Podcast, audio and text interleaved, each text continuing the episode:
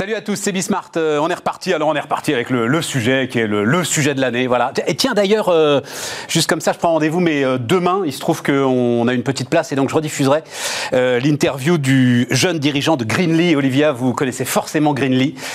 c'est vraiment très très intéressant. C'était en janvier dernier. Évidemment, on disait déjà que les mots taxonomie, etc., normes ESG, comptabilité durable, et tout allait être les mots clés de l'année 2021. Ça se confirme. Et puis 2022 et puis 2023. Euh, Mais d'ailleurs, on essayera d'y voir un peu plus clair dans le calendrier, puisque donc euh, Olivia Grégoire, qui est euh, en charge de tout cela, enfin l'une de celles qui sont en charge de tout cela au gouvernement français, va nous va faire un point. Parce que là, il y a un outil, vous allez le voir, on va vous le, on va vous le, projeter. Il y a un outil pour vous, enfin en tout cas pour les entreprises, pour les chefs d'entreprise. Donc on va parler de tout ça, et puis ensuite, ben, on ira discuter justement avec un industriel qui travaille dans, dans l'électronique, la filière électronique et électrotechnique, dont il pense qu'elle n'est pas forcément morte en France. En même temps, il dit ça, mais lui-même, il n'a plus d'usine en France. Mais enfin voilà, ce sera une discussion intéressante. Allez, c'est parti, c'est Bismart.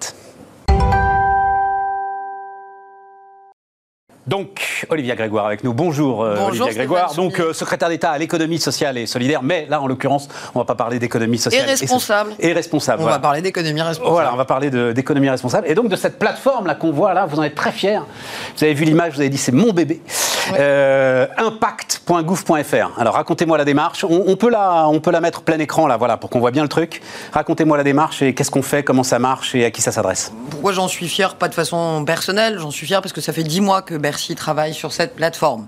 En un mot, j'étais venu vous en parler, vous le savez. C'est inscrit euh, dans l'agenda européen. Ça se passe aussi dans le monde entier, en Asie comme en Amérique.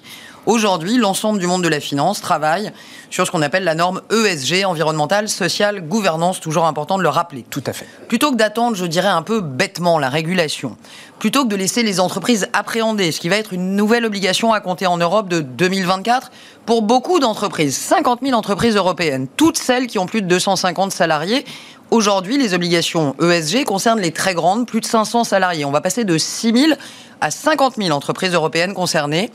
J'ai eu une réflexion un peu d'entrepreneur que j'étais par le passé, j'ai pas oublié. Je me suis dit plutôt que d'attendre bêtement la régulation, et si l'État créait les conditions, ce que je crois être le rôle de l'État, pour faire en sorte que les entreprises françaises puissent appréhender, s'entraîner, s'échauffer à ce qui va être une obligation comptable dès 2024. C'est comme ça qu'est née la plateforme impact.gouv qui a vraiment deux objectifs.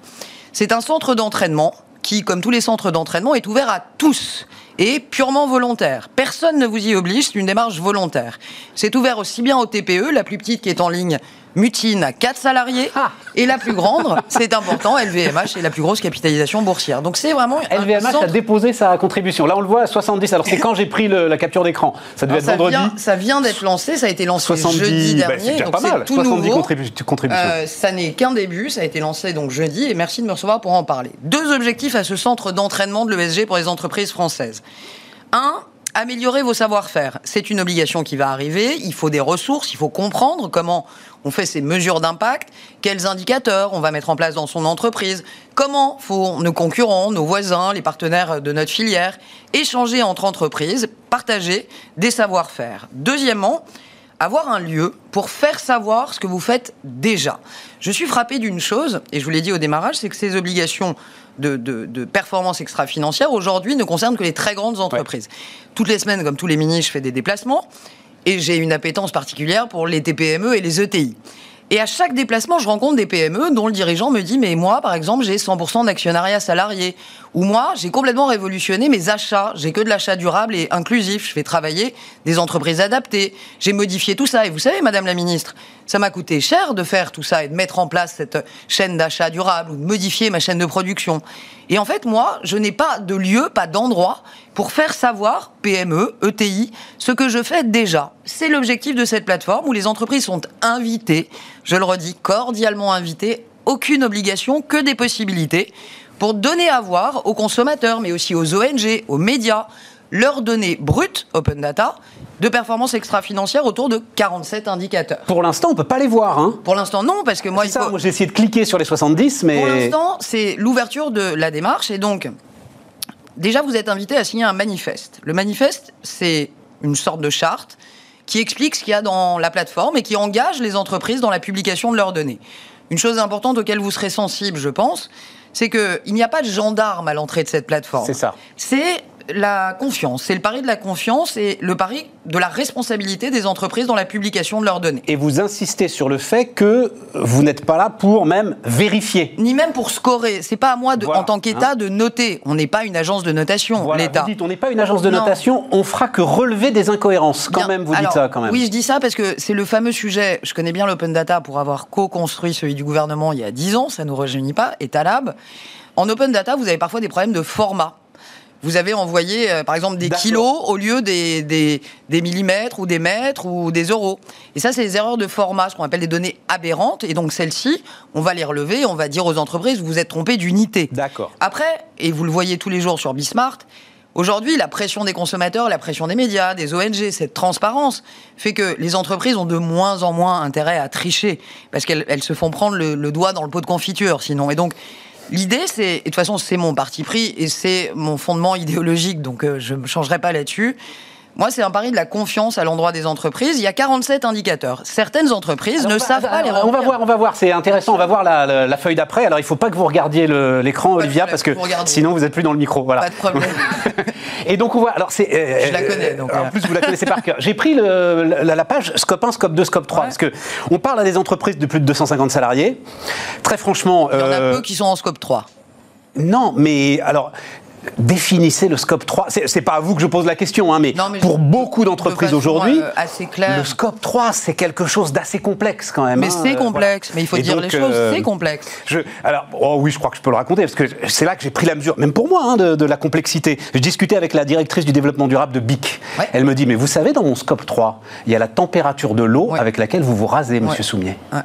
Voilà si je me rase avec de l'eau très chaude, eh ben, c'est un petit peu d'impact environnemental en plus pour BIC si je me rase évidemment avec un rasoir BIC. Mais et d'ailleurs, les, fournisseurs et les, constructeurs de machines à laver, certains en font même une publicité en ce moment même, travaillent sur le refroidissement de la température de lavage parce que nous l'avons trop chaud et c'est au cœur des bilans carbone de nos sociétés civiles. Donc le scope 3, ça va très très loin. Tout ça pour dire que ça peut aller très très loin. Ça peut aller très loin et pour aller dans la droite ligne de ce que vous disait la directrice de BIC, euh, chez L'Oréal, je peux le dire, ne serait-ce que sur le scope 3, c'est cinq personnes à temps plein.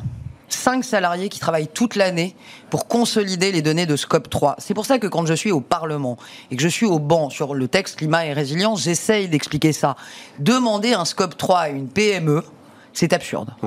Une PME, elle a vocation à remplir ce qu'elle peut remplir, et ce qu'on appelle un bilan de gaz à effet de serre, un BGES, de scope 1, c'est-à-dire de premier niveau, qui permet de voir ses, ses impacts directs, comment elle traite ses déchets, est-ce qu'il y a un plan de mobilité dans l'entreprise? Est-ce que vous avez des voitures électriques? C'est ces sujets-là qui vont être questionnés. Le scope 2, il est un peu plus engageant, il est plus orienté sur les industriels et sur les ETI. Le scope 3 est une obligation des grandes entreprises. Le scope 2, c'est intéressant, mais il faut, parce que je pense que c'est au cœur de votre démarche, mmh. Olivia. Le scope 2, c'est l'écosystème finalement. Exactement. Ce sont vos fournisseurs, vos clients. On élargit à la chaîne de valeur et à la chaîne de fournisseurs, en lien d'ailleurs, et c'est important de le dire parce que les dirigeants le savent, et, et ça va être en cours à l'Europe aussi pendant la présidence française de l'Union européenne, sujet sur lequel je travaille aussi, c'est aussi le sujet du devoir de vigilance. Dans les pratiques sociales de vos fournisseurs de rang 5 ou 6, il y a un sujet, comment travaillent-ils? C'est aussi au cœur de cette plateforme. On parle beaucoup, il y a même des applications, on parle beaucoup de la durabilité des produits. Vous avez même des applications qu'on connaît bien qui screenent au supermarché la traçabilité, la provenance des produits. Mais souvent, je me disais en rentrant depuis 10 mois que je suis à Bercy, si le produit que j'achète, il est traçable et en termes de production, c'est des produits par exemple bio, des cultures bio, c'est bien. Mais si en rang 12, la pratique corporelle de l'entreprise n'est pas responsable. Est-ce que le produit est responsable? À mon sens, non. Et en fait, c'est pas tellement moi, secrétaire d'État à Bercy, qui décrète ça dans mon coin. C'est l'Europe, je vous l'ai dit, les États-Unis et l'Asie qui sont en train de s'aligner. Pourquoi? Parce que la requête et le questionnement des consommateurs est aujourd'hui en train d'atteindre légitimement la pratique des entreprises. Donc cette plateforme, c'est l'objectif, c'est plutôt que de voir ça comme une montagne, comme l'Everest, apprenons à monter ensemble, frottons-nous, échangeons. Et donc, mais vous savez, c'est au cœur aussi du raisonnement. Est-ce qu'on en, on en avait déjà discuté ensemble Je ne sais plus, mais euh, vous mettez. Alors là, j'ai mis euh, le carbone parce que pour moi c'est le sujet. Mais pour vous, voilà, pour vous, on peut pas séparer les trois. Non. parce que alors et vous verrez, alors vous savez faire d'ailleurs. Hein, il y a une petite vidéo très bien faite euh, au début où vous expliquez un peu votre démarche. Clair, ouais. Bah ouais, puis quand, même globalement c'est quand même un petit peu un métier. Et, et, et vous dites il y a une urgence absolue. Vous dites très justement la question est plus de se demander pourquoi et quand. C'est maintenant c'est tout de suite une urgence. Comment Sur le carbone, il y a une urgence absolue. Alors, oui, mais. Stéphane Soumier, avant Sur le reste, ministre. de la morale, je vais le dire non, comme ça. Non, alors j'entends. Et je peux pas euh, vous laisser dire ça, moi qui suis au cœur de ces sujets. Ouais. Quand on a été en, en pre- première ligne au Parlement, ce qui était mon cas, quand Édouard Philippe est monté à la tribune à l'hiver 2019, et qu'on a arrêté la taxe carbone, et qu'on l'a suspendue, on l'a arrêtée parce qu'elle n'était pas acceptée socialement. Et je partage ce point de vue avec beaucoup de ministres du gouvernement, et je le dis souvent à Barbara Pompili. Cette transition écologique, elle est indispensable, mais elle, ça peut pas être une transition à deux vitesses pour, euh, et je vais le dire, pour les riches, mais pas pour les plus fragiles. À chaque déplacement, je rencontre des personnes euh, à petits revenus, parfois au minimum vieillesse. J'en ai dans mon entourage. Bien sûr, elles ont envie de changer leur vieille diesel et prendre une voiture électrique. Bien sûr, elles ont marre de leur chaudière à fioul qui pollue et elles ont envie de changer leur mode de, réch- de- de chauffage. Mais il suffit pas de vouloir, encore faut-il pouvoir. Et donc, je crois que il est très important de corréler à minima l'environnemental et le social. Oui, à la transition écologique, c'est un impératif, mais encore faut-il qu'elle soit socialement équilibrée et acceptable. C'est la même chose que sur la traçabilité des produits. Votre chocolat, par exemple, il est bio, équitable, super. Mais si dans les, les cacaos très euh, Ah bah, d'Afrique est que vous faites bosser, S'il est équitable, euh, fait- normalement. Non, il peut être fait dans des, dans- auprès de partenaires qui sont responsables et qui sont pas forcément en France. Ça existe et j'ai des marques en tête.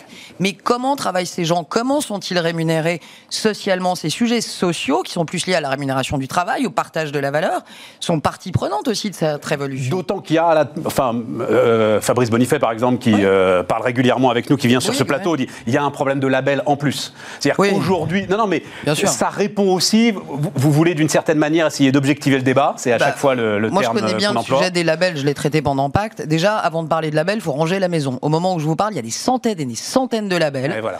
dont certains sont purement déclaratifs. Je m'auto-déclare le label X, Ouais. mais qu'est-ce que tu engages? Et d'autres qui sont très engageants. Donc, Coralie Dubos, la députée qui était rapporteure à mes côtés de la loi Pacte, travaille en ce moment avec différents acteurs pour ranger un peu la maison des labels. Mais cette révolution qu'on vit, Stéphane Soumier, et qui, vous l'avez dit en intro, va continuer. C'est une révolution qui est en train de révolutionner les investisseurs, la finance dans le monde entier. C'est pas une question de label. On n'est plus sur un sujet de label. On est sur un sujet de modification des modèles économiques. Et c'est ça le, le- le- grand sujet. C'est pas un label que vous allez mettre sur la porte de votre vitrine qui va changer le monde. C'est votre pratique à l'intérieur de la boutique. Et c'est ça qu'on essaye de faire bouger avec cette plateforme. On en est où sur alors, Juste un mot encore, euh, et puis justement ça nous amènera à ce qui se passe en ce moment, les, les négociations actuelles. Mais euh, à un moment vous dites proposez vous-même vos propres Ouais. indicateurs, ce qui vous semble le plus pertinent. Oui, alors ça c'est aussi toujours pour préparer, toujours vous dire quand même en élément de calendrier, la directive sur la performance extra-financière qui s'appelle CSRD a été publiée le 21 avril dernier à l'Europe.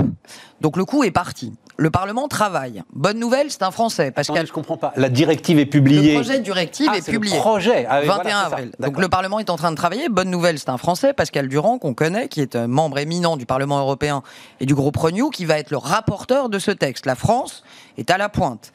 Et pendant la présidence française de l'Union européenne, le président de la République a bien l'intention de tout faire pour qu'on arrive à un accord sur ce texte. Derrière, vous avez ce qu'on appelle les actes délégués, qui Et sont donc l'échéance, c'est quoi? C'est 2020 2024. 2024. les décrets d'application, en gros, de la directive européenne seront travaillés et transposés courant 2023 pour exécution en 24. Et c'est là qu'on saura, par exemple, c'est quand Quel même l'une des grandes questions, nucléaire, pas nucléaire. Alors ça c'est la taxonomie, c'est le sujet qui est corrélé mais qui est un peu avant et c'est en partie là qu'on saura résoudre la question nucléaire en espérant, et vous le savez, comme le souhaite Bruno Le Maire, que la taxonomie intègre l'activité nucléaire. Pour ce qui est de cette norme et de la régulation, ce qui est euh, important de, de mesurer, c'est qu'il y aura trois niveaux d'indicateurs possiblement. Pourquoi? Parce que l'objectif, c'est de pouvoir comparer des entreprises entre elles, des secteurs entre eux.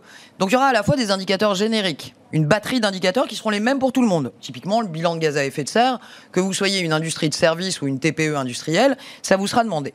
Pour ce qui est en revanche du second niveau d'indicateurs, vous aurez des indicateurs sectoriels. C'est pas les mêmes sujets parfois entre la tech, le service ou l'industrie ou l'agroalimentaire. Donc il y a des travaux sectoriels qui vont être engagés. Et possiblement, la France pousse.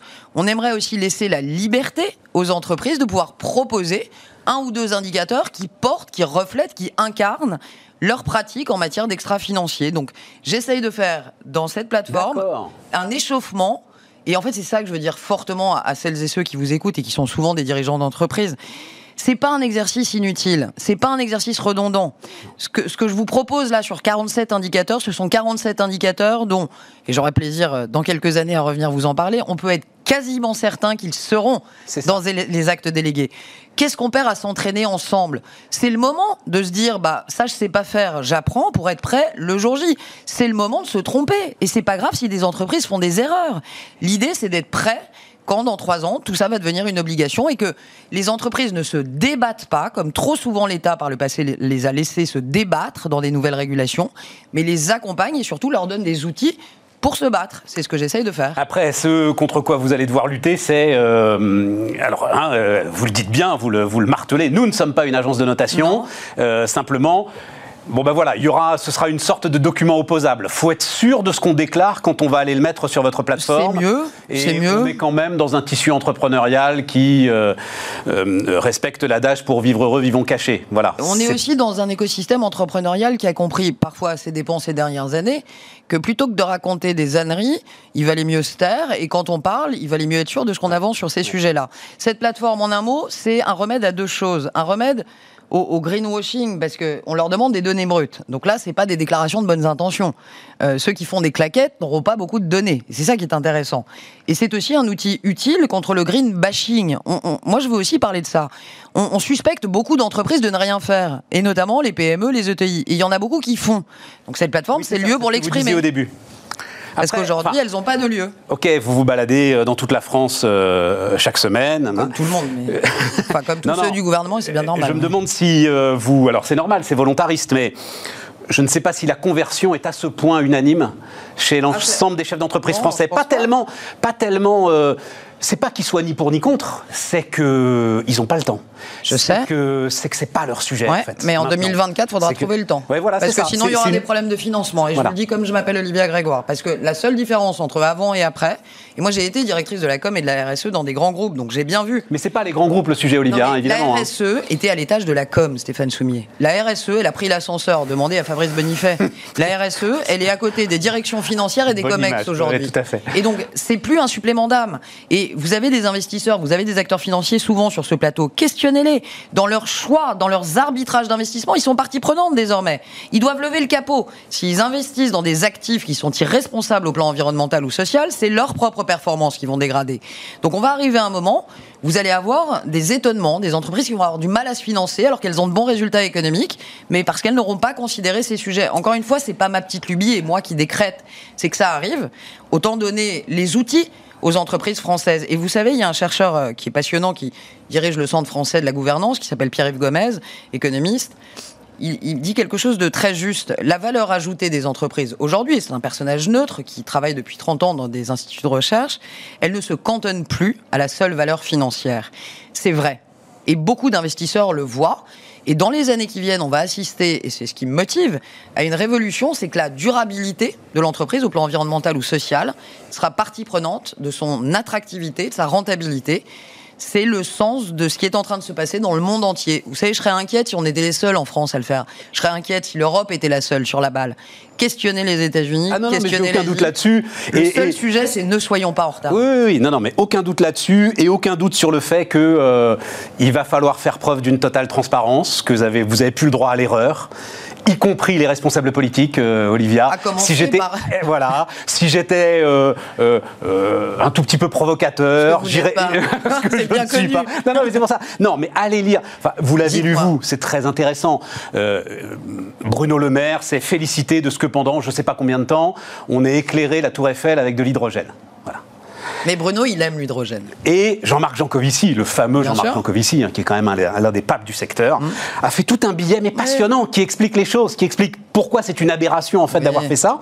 Je, non, certainement pas vous mettre en porte-à-faux. J'ai un autre truc après pour vous mettre en porte-à-faux plus, sérieux.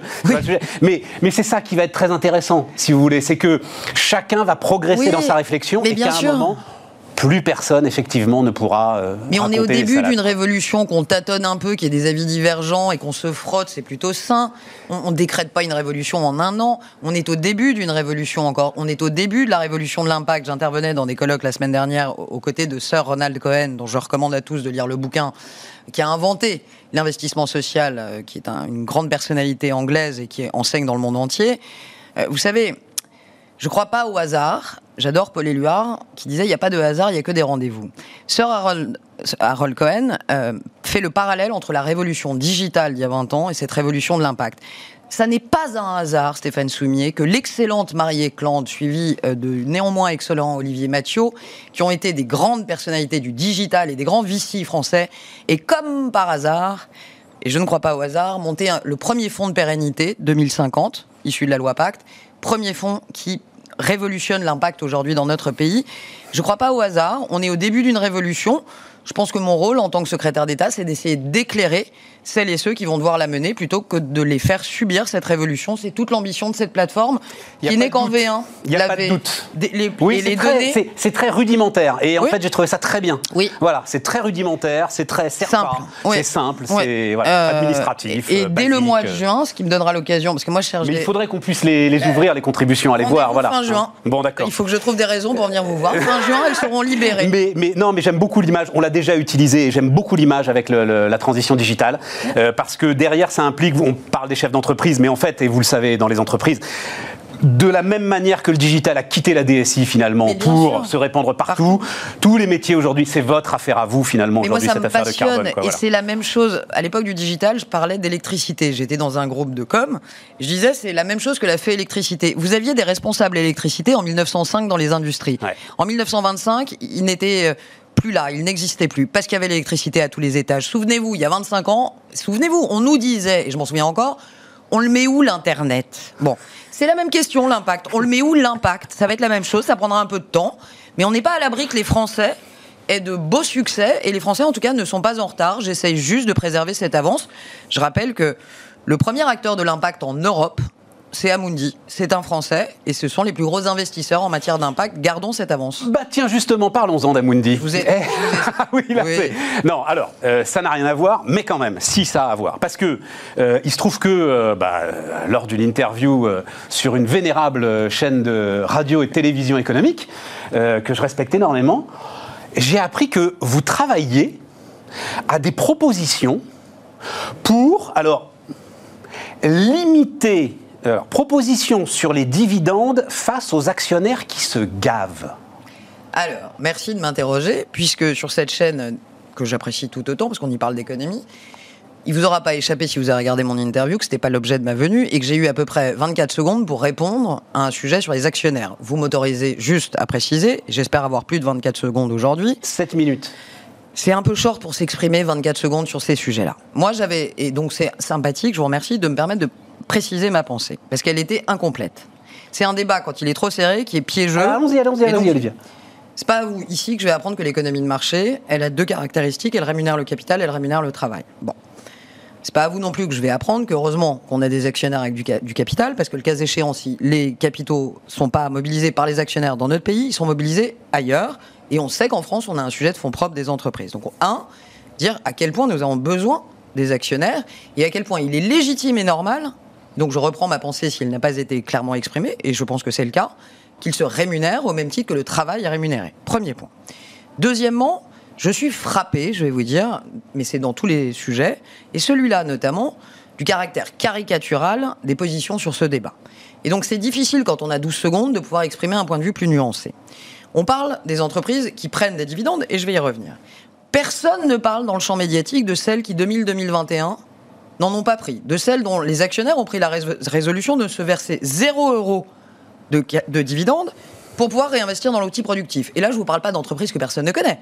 Je vous parle d'Auchan, euh, je vous parle de Target, je vous parle de Airbus aussi.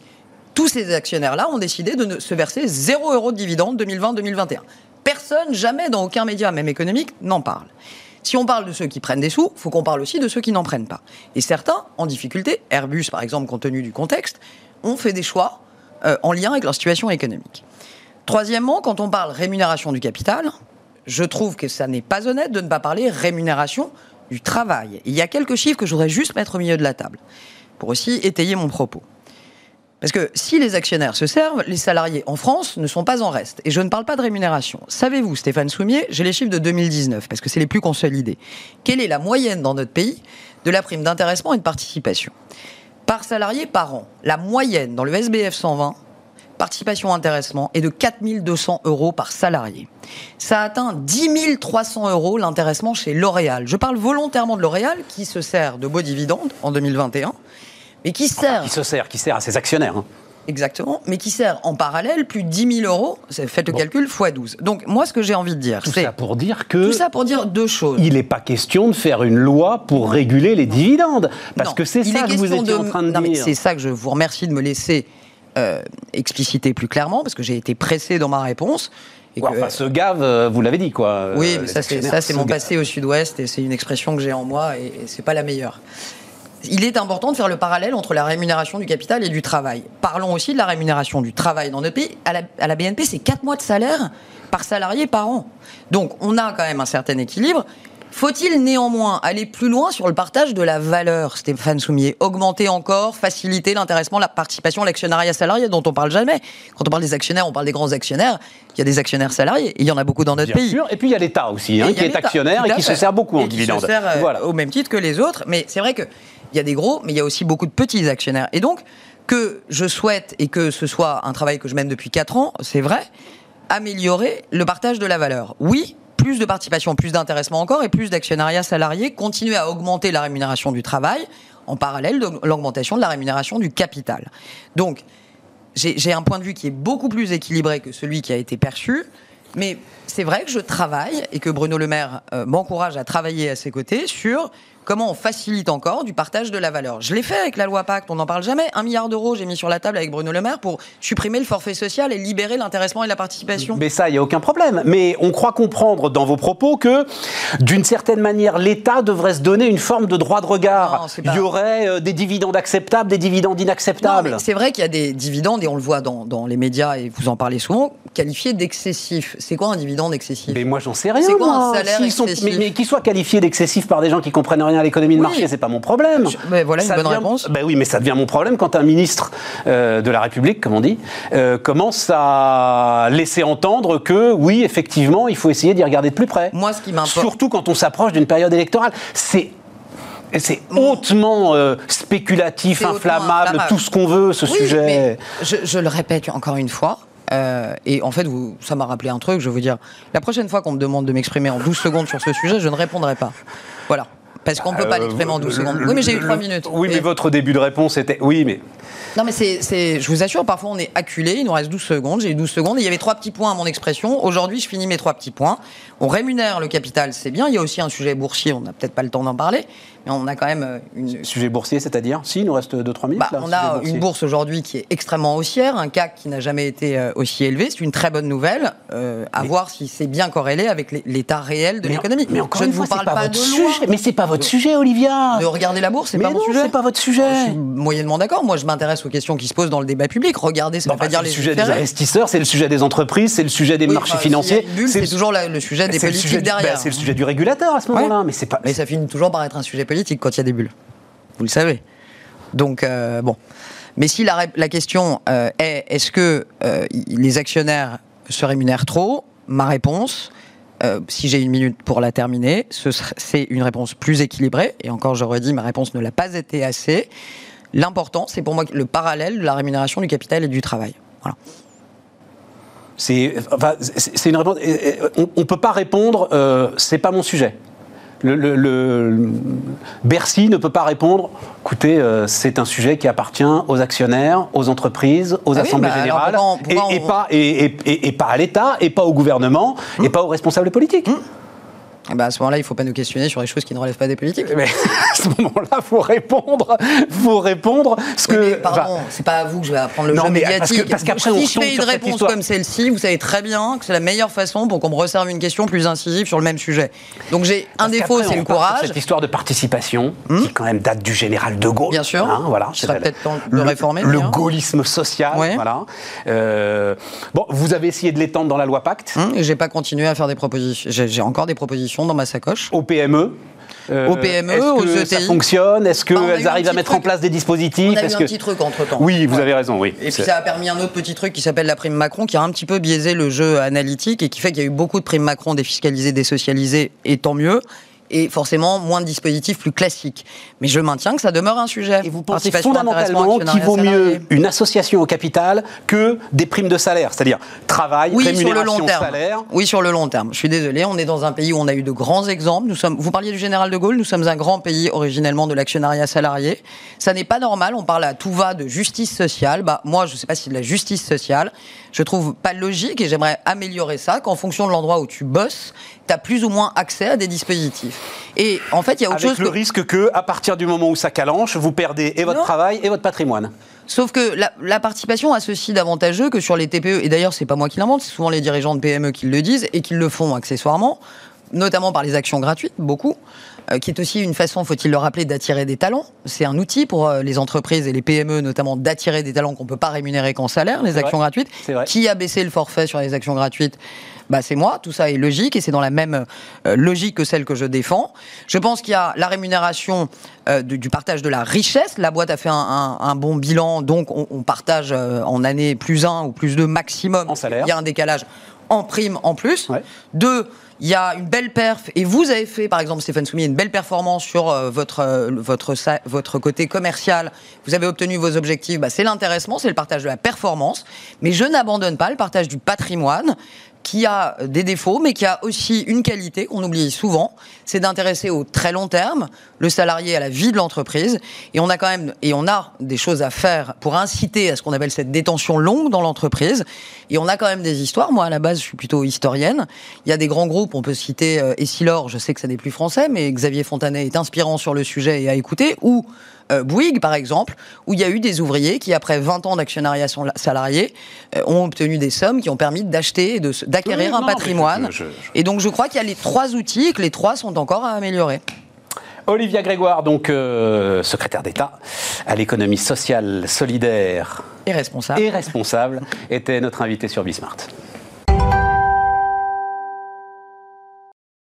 On repart les amis et donc euh, on repart avec Michel Béguin qui est avec nous. Bonjour Michel. Bonjour. Euh, président donc de Insight SIP. Euh, et alors, euh, on va communication que vous avez fait dans quel cadre d'ailleurs Donc euh, défendre l'électronique en France, euh, l'électronique. Ah ben, Euh, L'électrotechnique, même on dit. Non, euh, l'électronique, l'électronique, les est composants électroniques. Voilà, les Ouais. composants électroniques sont. C'était dans quel cadre que vous avez fait cette ah ben, c'est dans le cadre d'un- d'une journée euh, organisée par le pôle SCF, ce pôle sécurité, communication et, et système, Ouais. euh, de, de la région sud, à PACA, donc qui est un pôle spécialisé dans tout ce qui est digital, électronique, composants et, D'où vous venez et Vous-même, vous faites, si j'ai bien compris, des systèmes pour les capteurs, de, pour les objets connectés. hein, c'est Oui, ça, on le- fait des la- la systèmes, de- euh, de des votre systèmes boulot de communication, des, des- des composants de communication entre objets connectés et, et le monde extérieur, donc euh, vers des smartphones, vers des PC, euh, euh, vers ce qu'on appelle des gateways, donc des, des box, hein, pour, euh, pour faire connecter ça- ce- tout ce petit monde ensemble. Ce que j'ai pas bien compris, c'est où est-ce que vous interveniez exactement? Vous designez pas le capteur, On design le composant, vous si. designez on le design le composant. composant qui est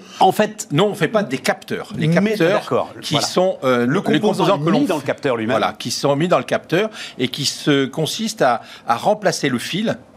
Euh, les objets connectés aujourd'hui, sans fil, sont on coupe le fil. Absolument. Donc à chaque bout de, de l'ancien fil, on le remplace par un, un système de connectivité euh, sans fil. Euh, et nous, on est côté, aux côtés des capteurs. et aux côtés des capteurs, et c'est tout ça qui monte ensuite sur les réseaux. Je, je voulais juste votre avis sur... euh, parce qu'on parlait énormément à un moment de Sigfox, c'est-à-dire le, Ouais. le, le réseau des objets connectés français, avec alors le- euh, un, un- un patron emblématique qui me parlait de la 0G, etc. Qu'est-ce que, hum, qu'est-ce que vous en pensez vous? Il faut un réseau particulier pour les objets connectés?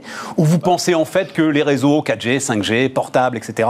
euh, Oui. euh, font l'affaire? Au niveau des réseaux de longue distance, donc, dont Sigfox fait partie, il y a deux grandes catégories de réseaux. Des réseaux qui, qui s'appuient sur le réseau cellulaire euh, 4G, 5G, Voilà. donc qui passent par les opérateurs, Qui, me dit-on, consomme beaucoup d'énergie quand même. qui consomment, euh, oui, le réseau lui-même, mais le capteur, c'est c'est Il pareil. n'y a pas hein. besoin de plus d'énergie pour aller se balader sur ce Techniquement, il n'y a réseau pas besoin de plus. D'accord. Hein. Euh, donc ça, c'est euh, les, les normes sont appelées NB-IoT ou LTEM pour euh, les capteurs. Ouais. C'est pas pas un téléphone, c'est une oui, partie on a bien compris, une partie très simplifiée de la partie de la connectivité. Donc ça, ça s'appuie sur le réseau cellulaire, les réseaux cellulaires existants. Et l'autre euh, approche, c'est des réseaux autonomes à partir de, de, de, de gateways, de concentrateurs qui sont propriétaires de l'utilisateur, dont fait partie Sigfox. C'est l'approche de Sigfox. Ouais. Euh, Le, donc il y a plusieurs avatars. En, Europe, on connaît Sigfox, bien sûr, on connaît, on connaît Laura et, d'autres. Sans faire la liste, c'était juste pour dire, à un moment, on s'est dit, tiens, là, la France a une carte très intéressante à jouer. Ah bah les deux, les Vu l'explosion que vont représenter les objets connectés, la demande en objets connectés, la demande de connexion. Alors la, bonne la, bonne nouvelle, c'est que les deux réseaux leaders en, en, monde hein, sont pour la partie qui passe pas par les, les, les, les systèmes cellulaires, les opérateurs, c'est Sigfox d'un côté et c'est euh, et c'est Laura de l'autre côté qui est issu d'un laboratoire euh, bien connu, le le le Leti, le CEA Leti à, à Grenoble et qui euh, et qui est qui, qui toute la technologie vient de la France. Et ces deux-là dominent le monde. Ces deux réseaux-là Ces deux réseaux dominent le monde aujourd'hui. Sont les plus influents dans le monde. Oui. C'est intéressant, c'est une bonne base ah, bah, quand même pour dire euh, euh, l'électronique française n'est pas morte, puisque c'est ça votre sujet. Exactement. Et alors, le, les problèmes actuels de, de Sigfox, bon, je ne connais pas l'histoire précise de Sigfox, hein, mais je pense que Sigfox est dans une mauvaise passe aujourd'hui. Mais sur le plan technique et, approche technologique, pour moi, c'est une, approche excellente. Ah bah c'est tout le sujet, mais on va en parler justement, mhm. parce que c'est un des sujets dont vous parlez en fait assez peu. Euh, alors, j'ai regardé des slides évidemment. Euh, on va voir, on va projeter là d'ailleurs, vous faites une analyse, alors ça s'appelle analyse SWOT, hein, euh, force, faiblesse, opportunité, menace, pour, pour l'électronique en France sujet de capitaux, c'est pas le sujet central en fait, euh, j'ai l'impression pour vous, euh, Michel. Ah, le problème euh, central en, France, ça a été, moi ça fait 40 ans que je suis dans l'électronique, j'ai toujours travaillé pour des sociétés Si on peut le mettre plein écran, pardon, je dis, mais mettons le plein écran, l'analyse SWOT pendant que vous parlez. Allez-y. Et, ce que j'ai observé, c'est un, un énorme désintérêt au fil des années du monde de l'électronique de la part des décideurs, tout type de décideurs, politiques, euh, institutionnels et, financiers. Donc il y a une, une désaffection pour des raisons un peu étranges, avec une remise en cause, pas que dans l'électronique, mais dans le monde industriel en général, en disant on veut plus d'usines en France. Hein, je le fais mais c'est pas pour des raisons étranges, vous le dites très justement, c'est on peut plus lutter contre les Chinois voilà, on veut plus lutter contre les Chinois, on on veut plus lutter contre les Indiens, on, laisse tomber. voilà, on laisse tomber.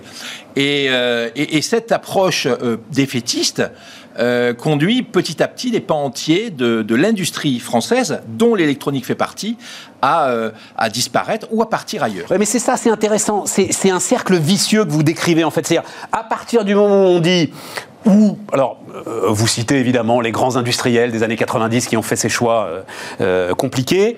À ce moment-là, ce sont les investisseurs qui se désintéressent. Si les investisseurs se désintéressent, les collectivités locales se désintéressent elles-mêmes, les entrepreneurs eux-mêmes se désintéressent, les ingénieurs se désintéressent. Voilà, tout le monde dit c'est foutu, c'est fini, c'est plus la peine voilà, il y a, y a, une, y a une, une, un sentiment défaitiste, une, approche où on s'auto-flagelle en disant la France, tout est trop cher, rien ne fonctionne et on ne sait pas, on ne peut pas s'en sortir. Vous-même, Michel, vous n'avez pas d'usine en France? Nous, on n'a pas d'usine en France, et ça, c'est un de mes regrets, c'est que j'aurais bien aimé, euh, j'aurais bien aimé avoir une usine en France. On travaille avec des sous-traitants qui sont basés, des très grosses sociétés qui sont basées à Taïwan et, aux Philippines.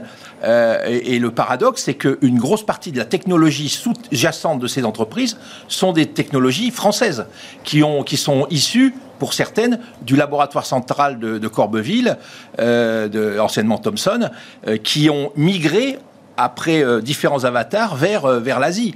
Et, ça, ça fait mal au cœur. Mais oui, mais pourquoi? Alors, alors j'ai une idée de chiffre d'affaires pour Insight SIP Les chiffres d'affaires, on peut dire qu'on fait, on est on est plusieurs millions d'euros, donc aujourd'hui on est à, peu près 5, Plusieurs millions d'euros, ça veut dire qu'on n'a pas la taille finalement d'investir soi-même ah dans un outil de production. Soi-même, on n'a pas la taille. Par contre, il y a des demandes. Il y a beaucoup, beaucoup de demandes en Europe pour les technologies qui nous concernent.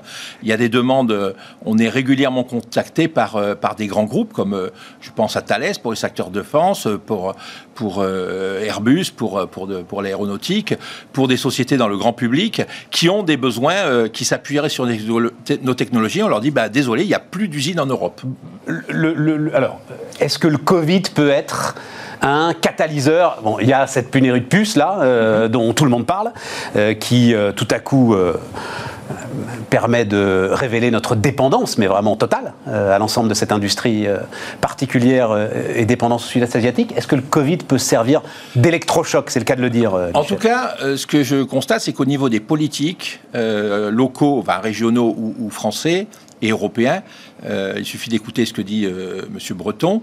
Euh, Il y, a, il y a une- il y a une prise de conscience forte. Bah, lui, il a dirigé Thomson en plus, Voilà, Thierry Breton. exactement. Donc, et il est arrivé au moment, au moment où les, les mauvaises décisions avaient été prises. Il était censé essayer de redresser la barre. il raconte toujours voilà. qu'il a amené, qu'il a présenté le premier iPod, iPod hein, à Steve Jobs. Ouais, Il raconte possible. toujours ça. Et, et il dit, et- mais sauf qu'eux ne savaient pas quoi en faire, quoi. Et que Steve Jobs, il a compris ce qu'il Il a compris en faire. les avantages. Voilà. Bah, on a le même exemple avec, euh, avec euh, Internet, qui finalement est une, une façon beaucoup plus intelligente et subtile euh, de faire fonctionner ce qu'on a fait en France avec, euh, Avec le Minitel. Avec le Minitel. hein. Et, et quand vous allez, euh, quand vous allez en, en Californie sur le siège euh, et le musée, le musée de la technologie de Palo Alto, ils présentent le Minitel comme étant le précurseur d'Internet. Et c'est pas présenté par, par- en on France. A, on a reçu ici le biographe de l'un des biographes d'Elon Musk, qui raconte dans son bouquin qu'en 95, quand il débarque en Californie, la première boîte que crée Elon Musk, c'est à peu près l'équivalent de nos pages jaunes, qui sont déjà sur le Minitel depuis 82-83 en France, depuis 10 ans. Bon, mais alors, comment on rebondit? C'est quoi la condition? Bah- En 4 minutes, là, plan- le plan d'action de euh, Michel Béguin pour essayer de se relancer. Bah, pour moi, le plan d'action, c'est de faire, euh, de faire déjà un, un constat euh, sans, sans, sans se fermer les yeux sur la situation de l'industrie française, de l'industrie électronique française. Il y a des secteurs où on a des bons, des bons vecteurs, on a des bonnes Ouais, entreprises. ça, vous citez hein, pas Voilà. mal de ces boîtes. Alors pour moi, par exemple, dans tout ce qui est euh, photonique, capteur, euh, radiofréquence, euh, hyperfréquence, la France, pour des raisons historiques liées à son histoire euh, euh, industrielle dans les télécommunications, dans le militaire, dans le spatial, a une une compétence très très forte de, des ingénieurs de très haut niveau, des centres de, de- de formation de très haut niveau et des laboratoires de recherche publics et pri- privés de très haut niveau. Donc il faut capitaliser sur ce sur quoi on est fort. Après, quand j'entends des, des- c'est intéressant ça, hein, parce que certainement pas courir tous les lièvres à la voilà, fois. on peut C'est pas, ça. on peut certainement pas se disperser. On peut Ouais. pas tout faire. hein. Quand j'entends certains disent il faudrait qu'on crée un, un Intel français, je dis bah désolé, Intel ils ont peut-être des défauts, mais ils sont très puissants dans leur ça. secteur. Donc euh, courir après euh, après une société qui est euh, ou un cheval qui est à, à 3 km devant, on n'y arrivera pas. hein. Par contre, capitaliser sur les domaines dans lesquels on est déjà très fort.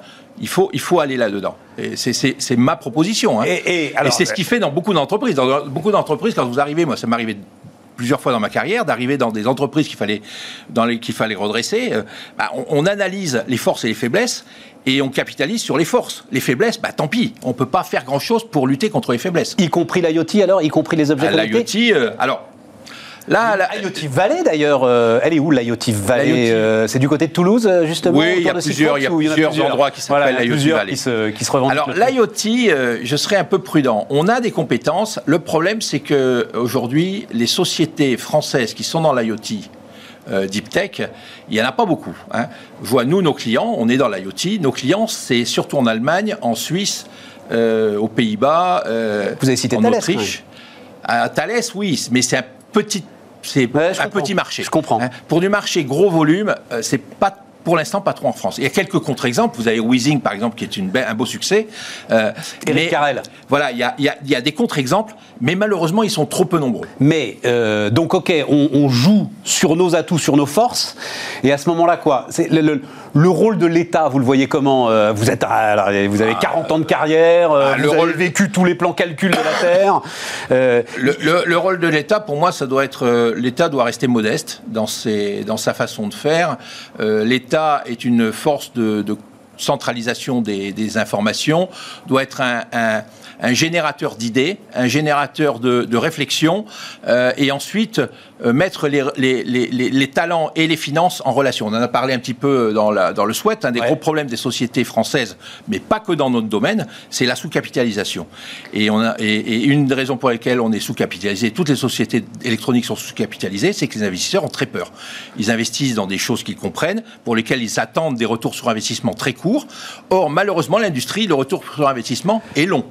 Vous avez un double risque en plus. Vous avez le- pour l'investisseur, vous avez le risque de votre secteur, Ouais. et puis vous avez le risque d'investir dans l'industrie en France. Exactement. Voilà. Exactement. Et, et donc là, effectivement, c'est, alors c'est souvent l'image qu'on prend, hein, mais l'État doit être juste préparer la terre Il doit préparer la terre. Le jardinier qui prépare la terre et, vous laissez. et ensuite laisser les, talents se mettre ensemble et, faire pousser les graines. Tout à fait. Mais c'est une, vraie conviction. C'est pas du, c'est pas du volontarisme à tout prix, Michel. Non, c'est une bah, vraie conviction qu'on a là une, occasion historique à saisir d'une certaine manière. Je pense que c'est une bonne occasion parce qu'on a, on a aujourd'hui la Chine dans l'électronique en tout cas, la Chine est en difficulté. On le dit pas beaucoup.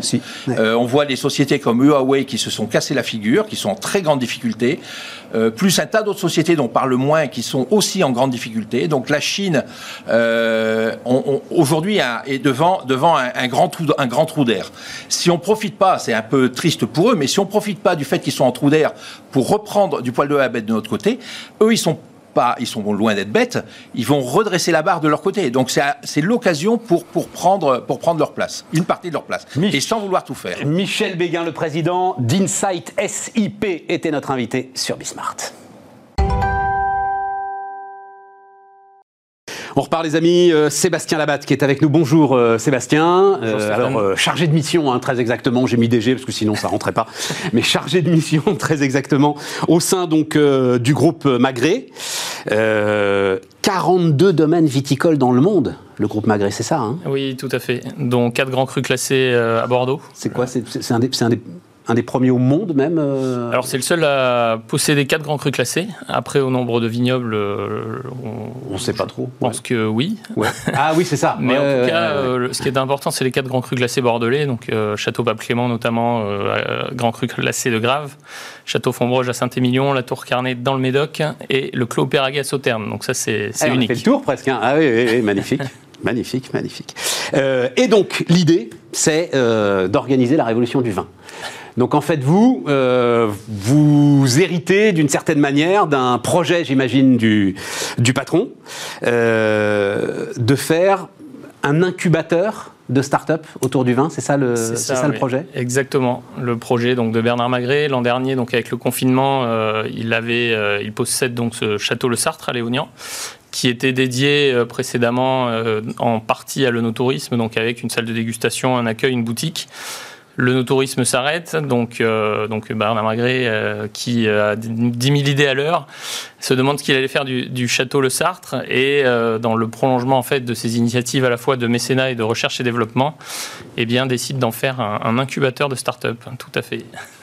Alors, il faut raconter un peu parce que ça part dans tous les sens. C'est-à-dire que non, non, mais ce qui est intéressant, c'est que vous voulez vraiment embrasser l'ensemble de ce qui entoure le vin, évidemment euh, la production, on en dira un mot, mais derrière, euh, tout le marketing, toute la culture, euh, l'ensemble de ce qui peut intéresser en fait les amoureux du vin, c'est ça le sujet. C'est hein. ça, oui, tout à fait. C'est de, la vigne jusqu'à la consommation du vin, en passant par tout ce qui est effectivement marketing, outils de distribution, applications, logistique, exactement. lutte antigel, enfin ça couvre vraiment tout l'éventail du secteur du vin. Et, euh, euh, on, s'est rendu compte en le lançant que c'était un projet unique puisque euh, on est le seul incubateur 100% dédié à ce secteur, donc vin, vigne, no tourisme. Et ça, pour le coup, dans le monde, on n'a pas trouvé d'équivalent. mais on s'est rendu compte qu'il y avait un besoin énorme puisqu'on a reçu des candidatures des États-Unis, d'Allemagne, de Belgique.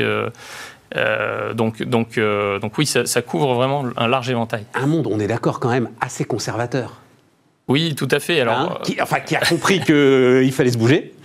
Oui, et, si on revient sur, sur euh, l'origine du projet, c'est vrai que Bernard Magret s'est quand même lancé en recherche et développement dès 2013 avec euh, les premiers drones dans les vignes euh, qui, bah, qui photographiaient l'état des, des, feuilles de vigne pour après pouvoir aller traiter de manière chirurgicale pour, euh, pour, euh, pour réduire, même supprimer les traitements euh, chimiques. Donc ça, c'était en 2013. En 2017, il a créé son service de recherche et développement interne, internalisé. avec là des projets qui sont qui pour le coup étaient limités au côté vigne. C'est ça, au côté production. Exactement. Euh, et puis dans la continuité, en fait, euh, en commençant à travailler avec des startups dès 2017, euh, via ce, service de recherche et développement, eh bien, il s'est rendu compte qu'il y avait beaucoup plus d'initiatives d'entrepreneurs sur le secteur. Il y a, vous prenez du capital alors, dans les entreprises ou simplement vous incubez? On incube. Après, à la demande des entreprises, donc les, enfin, des startups, les startups rencontrent Bernard Magret avec des propositions d'investissement. Euh, l'incubateur est très jeune, il, est, il a ouvert en janvier. Donc pour l'instant, on fait connaissance avec les projets. Mais l'idée, c'est pas d'automatiquement participer à une levée de fonds au moment où la start-up rentre dans l'incubateur. Pas du tout. Pas du tout. c'est une option, c'est une possibilité si la start-up a un besoin, si elle a un potentiel, si, si le le, business plan colle aussi avec, euh, avec euh, les, les, besoins, on va dire, de, de l'entreprise. Et, l'idée de l'incubateur, c'est qu'il euh, peut y avoir, alors parce que c'est ça les incubateurs, hein, l'idée qu'il peut y avoir une influence, mais on va raconter deux, trois histoires quand même, hein, j'espère que vous, vous en avez un certain nombre en tête, voilà, voilà. entre bah, celui par exemple qui va apporter des solutions de logistique et celui qui peut apporter des solutions de, d'e-réputation par exemple, de marketing, etc c'est un des. Il peut y avoir des échanges fructueux en fait. C'est un des objectifs, c'est-à-dire que ce qui est unique, c'est de rassembler. On, on est aujourd'hui à 33 startups.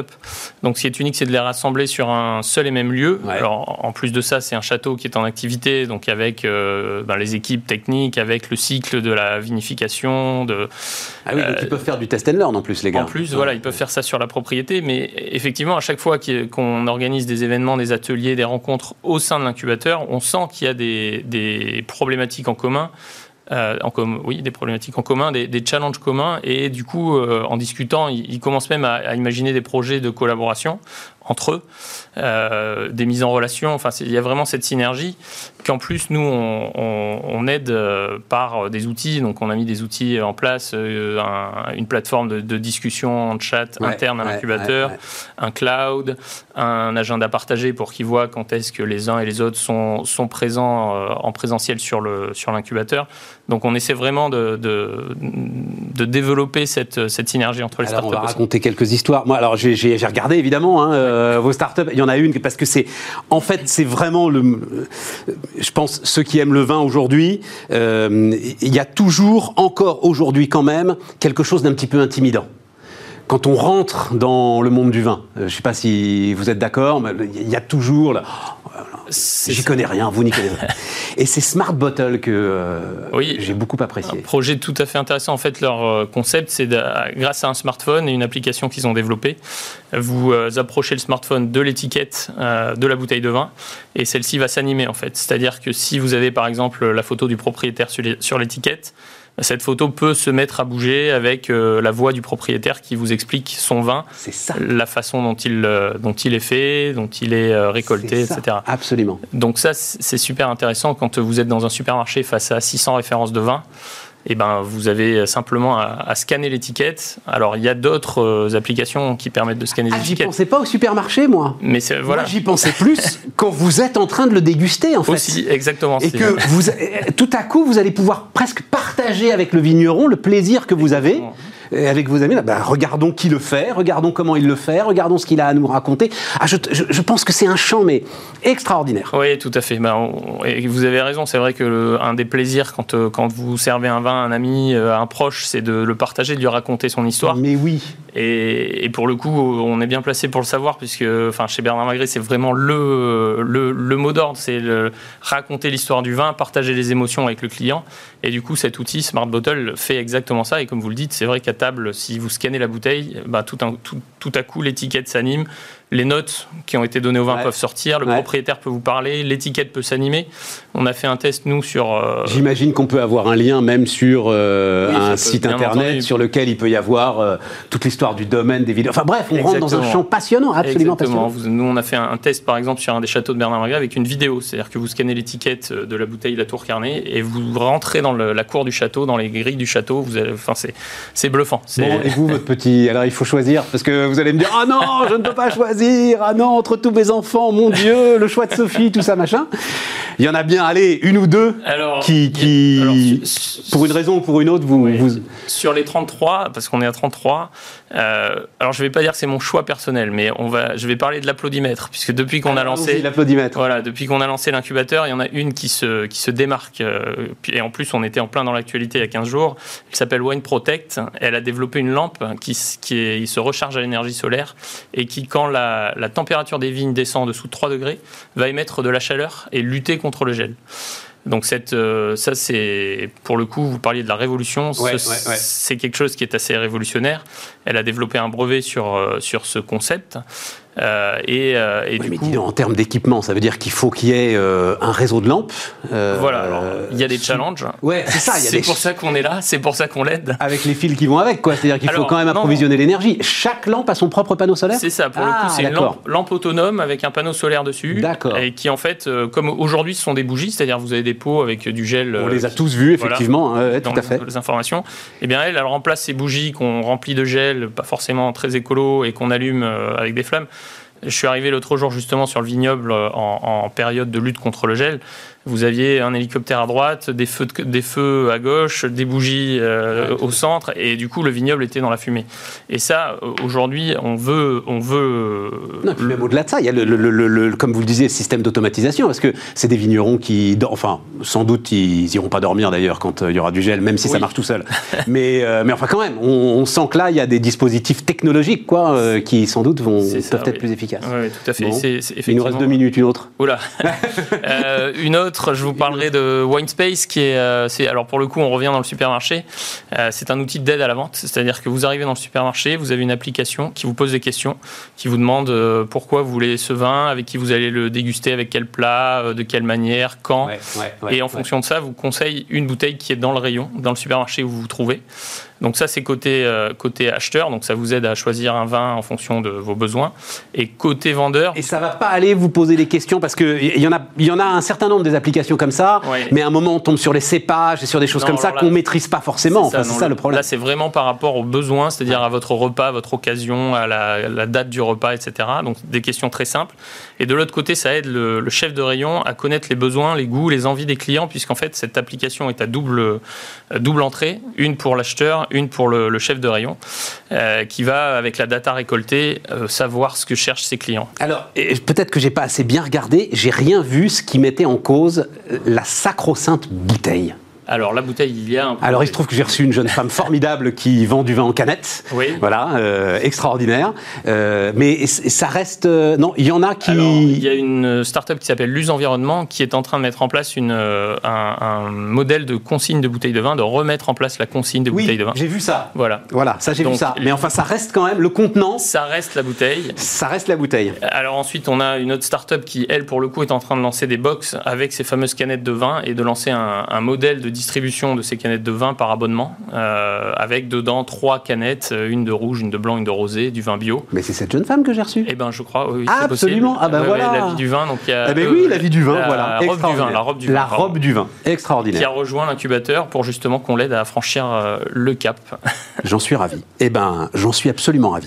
Sébastien Labatte, donc la start-up, c'est Startup Win, hein, c'est ça. Magret. Bernard Magret, Startup Win. Bernard. Et donc, alors, c'est toujours ouvert. On, on des candidatures encore. Donc, le site c'est bmstartupwin.com et on encourage toutes les startups qui sont, comme vous l'avez dit, dans le, tout l'éventail euh, du secteur du vin à nous contacter, à, lancer des applications. Comme je l'ai dit, ça peut être aussi à distance, à l'étranger, en visio, bien sûr, on s'est habitué à tout ça. On est, on est au bout, c'est Bismart.